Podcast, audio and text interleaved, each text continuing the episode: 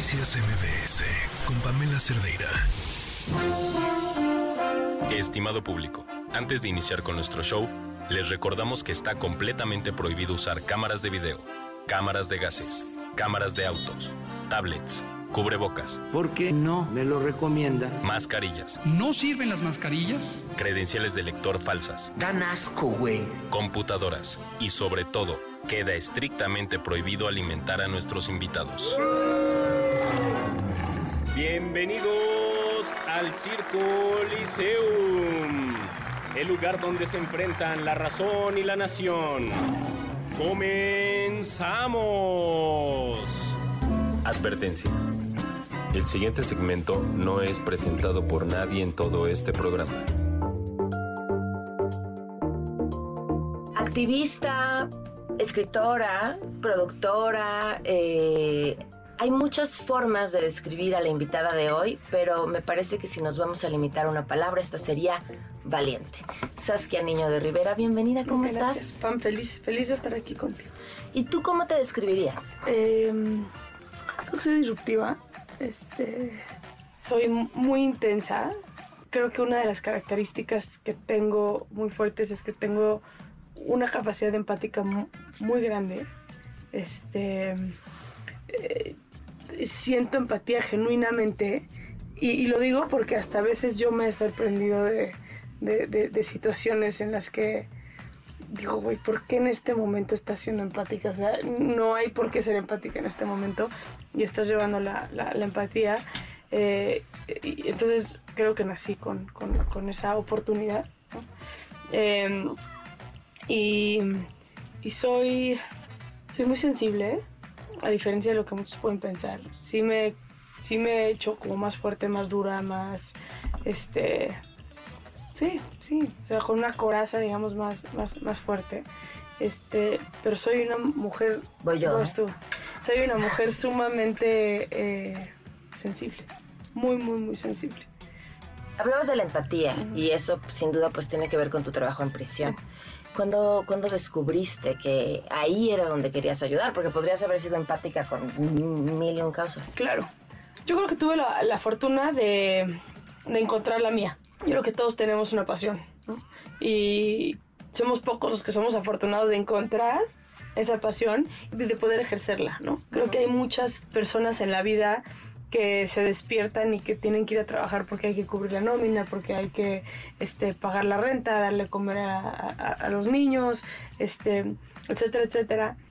Pero su pasión no existe dentro de su trabajo y muchas veces hay poco espacio para hacer lo que te apasiona. Yo tuve la fortuna de, de encontrarlo. La verdad es que fueron puertas que se me fueron abriendo y entonces creo que yo tuve esa fortuna. La verdad es que siempre tuve, al emprender, tuve siempre como la, la flexibilidad de decir, no quiero hacer un plan, sino quiero ver qué viene. Y tiene mucho que ver con un tema de género, Pam, que, que eso, esto lo analicé apenas hace muy poco, eh, que tiene que ver con el no sentirte suficiente. Yo era una mujer de 18 años en antisecuestro. Lo primero que me dijeron cuando llegué a pedir trabajo fue, o sea, ¿tú qué nos puedes ofrecer a nosotros? Y no, no fue una pregunta de trabajo, fue un slash burla, ¿no? Este, como diciendo, güey, vete a estudiar corte y confección, este, cásate y, y ahí me volteé y les dije, nada, pero ese primer golpe fue como, como un calladita te ves más bonita, como que trata de, de, de- de absorber mucho y trata como de ir, ir, ir, ir viendo qué. Eh, y hoy viéndolo en retrospectiva, porque en el momento no lo viví así, en el momento lo viví con mucha fuerza, pero hoy viéndolo en retrospectiva, sí de alguna manera tiene que ver con el género y tiene que ver con el decir, bueno, puedes opinar aquí, este, te dieron la oportunidad de estar en este trabajo, este, eh, cuando ni siquiera te lo mereces, ¿no? Porque no eres nadie. Aparte eres mujer, entonces, ¿no? Por default ya genera ciertas inseguridades estando en este trabajo. Y, y no me di cuenta que en ese momento estaba como, como con la guardia baja y aprendiendo muchísimo. Marcela Lagarde dice que a las mujeres nos pasan cosas y tardamos 20 años en darnos cuenta. Entonces seguro ahora te han caído un montón de cosas que sucedieron ahí que hoy dices esto era violentísimo.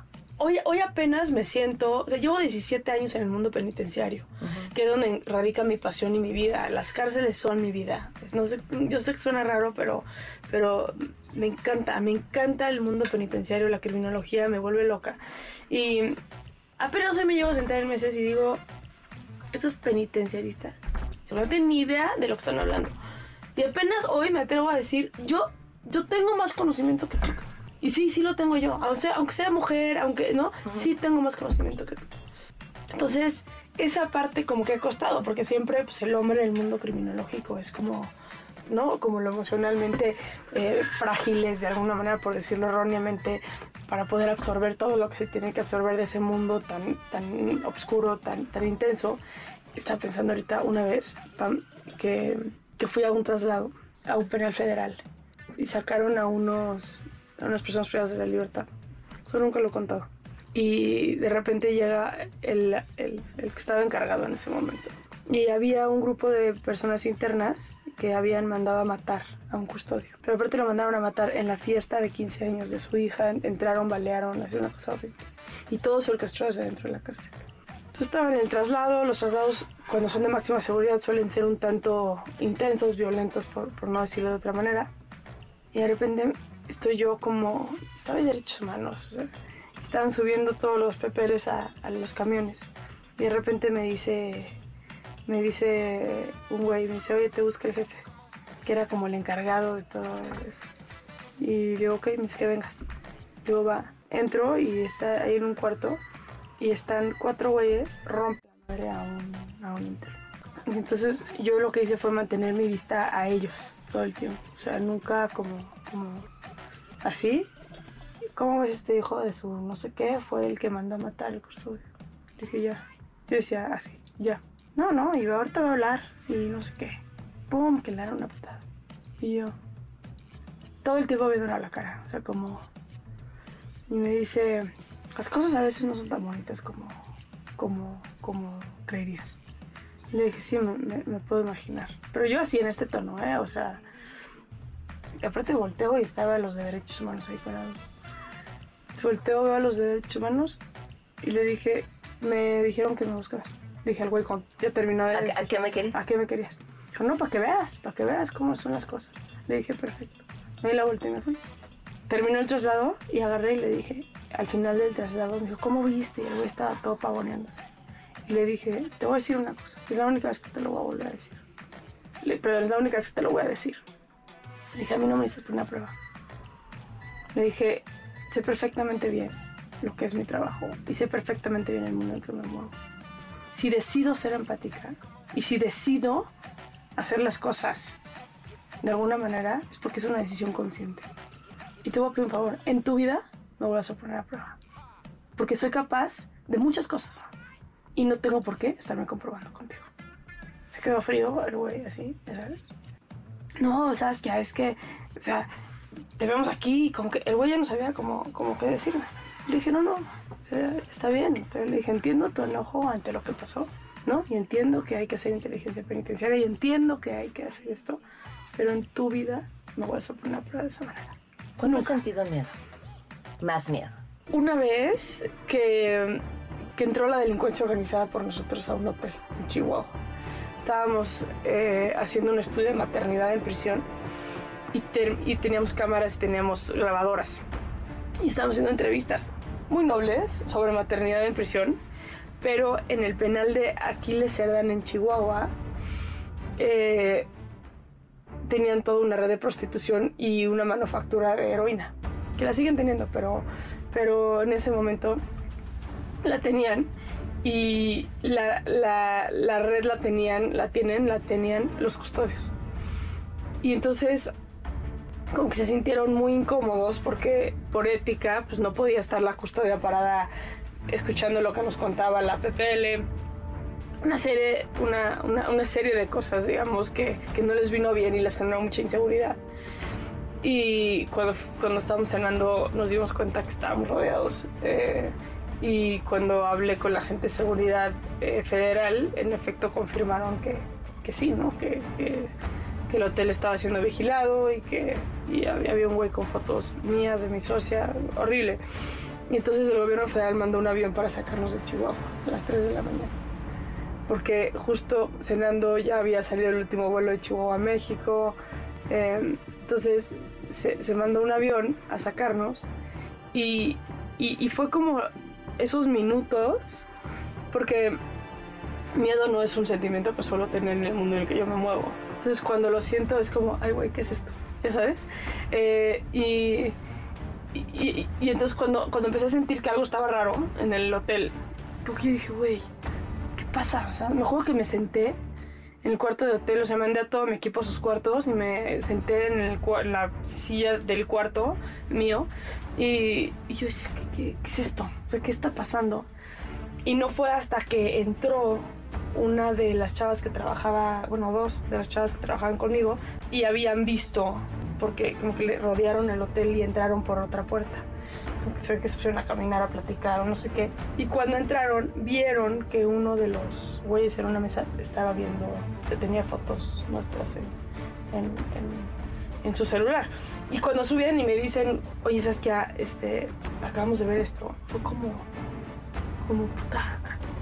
Ok, mi sensación, mi, mi- mi instinto, mi, mi emoción no es en vano. ¿no? Este, y esas horas, pero fue más, mí te lo juro, fue más como una sensación de cómo voy a sacar a mi equipo de aquí. O sea, no fue tanto como, como un, un miedo hacia mi persona, fue un miedo como hacia mi equipo. Claro.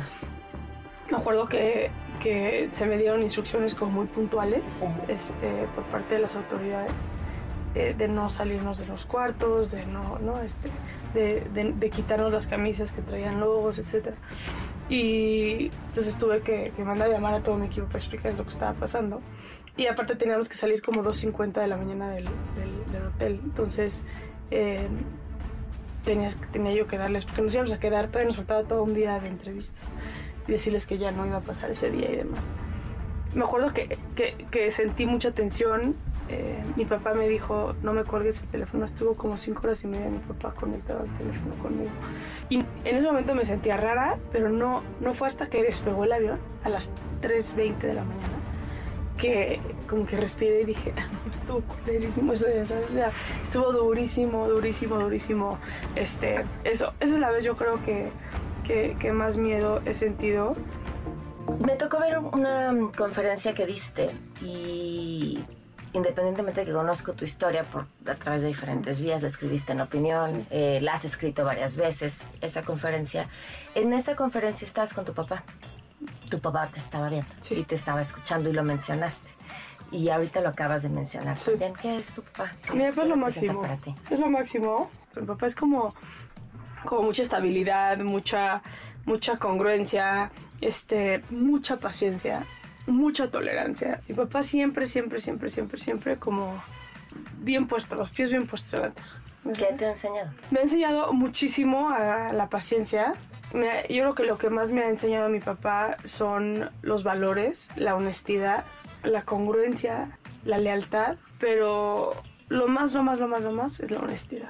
O sea, mi- en mi casa podía pasar lo que sea, lo que sea. Una mentira, inaceptable, inaceptable. O sea, no había manera y, y agradezco mucho ese valor en, en mí en este momento porque es un valor en un mundo lleno de corrupción y de impunidad. Para mí es como, es el valor como, como más importante y, y eso lo agradezco mucho. ¿Qué sigue, Saskia? O sea, estás haciendo activismo al interior de la escuela de tu hija, estás eh, produciendo 28 mil cosas, estás emprendiendo un negocio. ¿Qué más quieres? Fíjate que hace un año dejé la Dirección General de Reinserta, este, que está siendo un proceso bien interesante y bien doloroso. Este, el soltar las riendas de tu bebé, este, pero tengo como muchas ganas de hacer otra cosa. Ok. Eh, acabo de irse imprenta mi quinto libro, lo cual me emociona muchísimo, de pedofilia y de trata.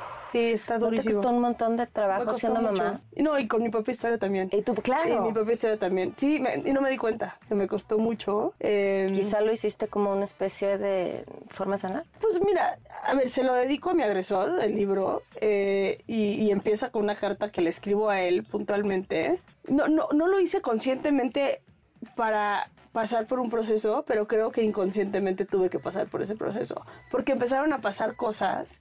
Mi día era ir a entrevistar pedófilos, como investigar sobre la pedofilia, sobre la corrupción de menores, eh, sentarme a platicar con tratantes de la Merced que me contaban cómo funcionaba todo el tema de, de la venta de niños este, para actos temas sexuales dentro de la Merced y, y, y, llegar a casa, estar con mi hija, a comer. Ya sabes, como que, y de repente me empezaron a dar como ataques de ansiedad, cosa que nunca me pasaba antes. Eh, empecé a tener como sudores extremos en la noche de tener que, o sea, de que Mariel me despierta y, y me cambia la pijama y dije, ¿qué está pasando? Y cuando lo, lo bajé con mi terapeuta, sí fue como, güey, a ver, estás escribiendo un libro que toca fibras personales, pero esa coraza de la que hablábamos al principio, ¿no? Como que no, consciente, no lo hice consciente cuando estaba haciendo el libro. Me di cuenta hasta el final del libro que, que estaba haciendo duro este, esa parte.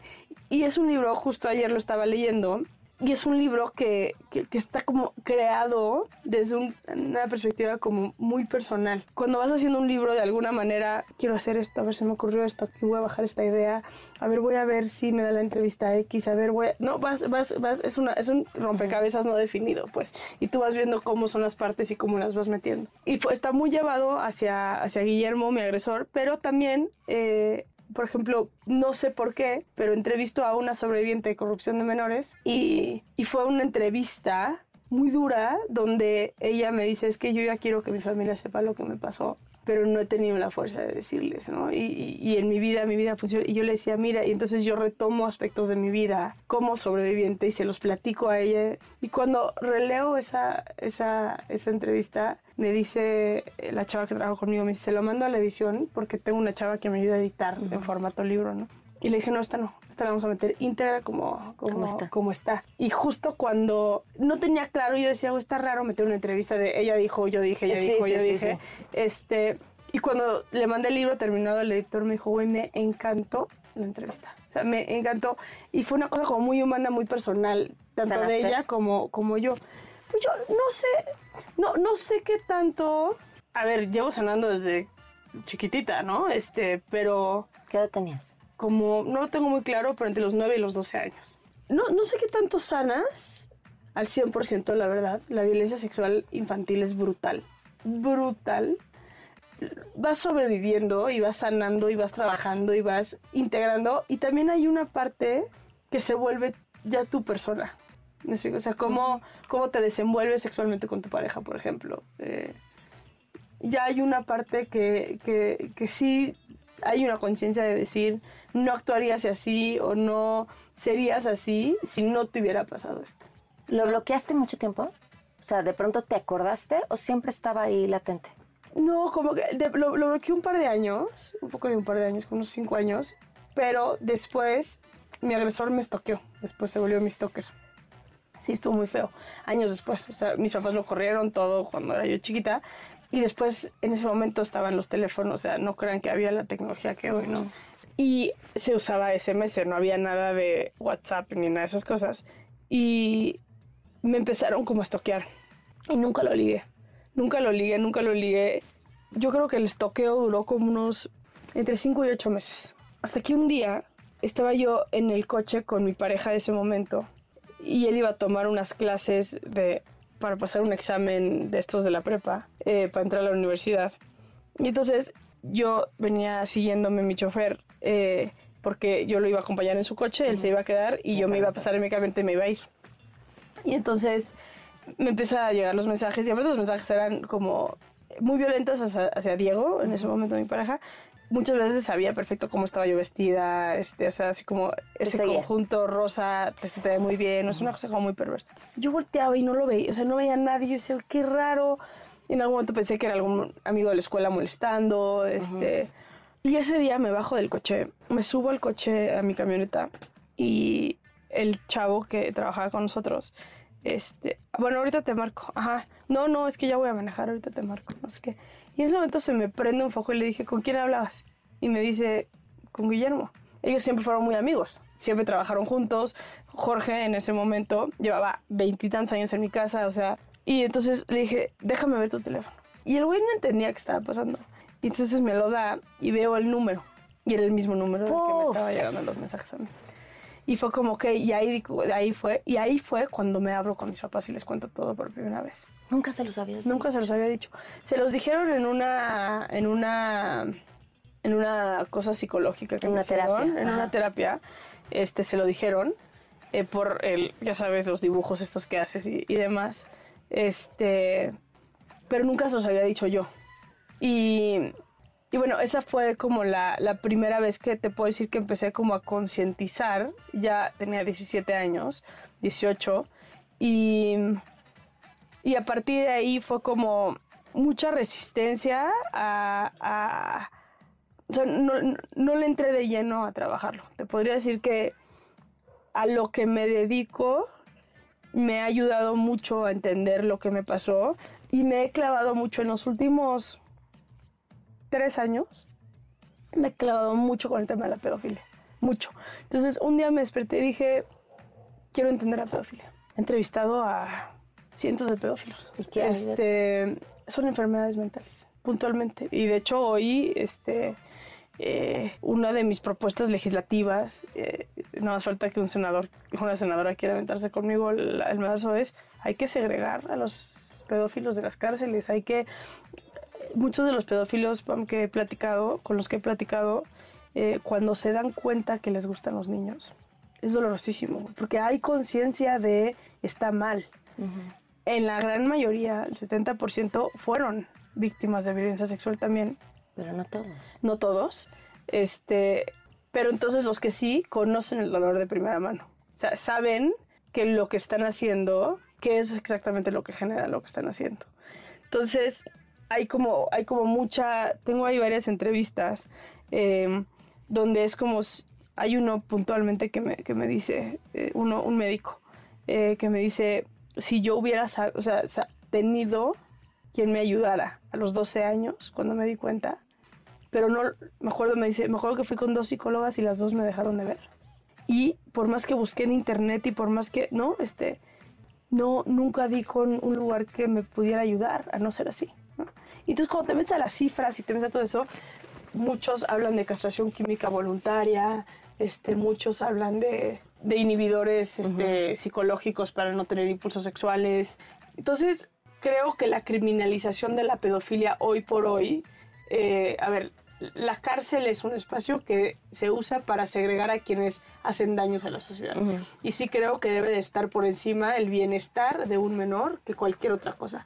Sin embargo, meter a un pedófilo en la cárcel no sirve de nada. De nada, porque la cárcel es un espacio que está hecho para reinsertar a personas a la sociedad Mm. por medio del 18 constitucional, que es los Pero entonces cinco no ejes. tendrían que salir nunca.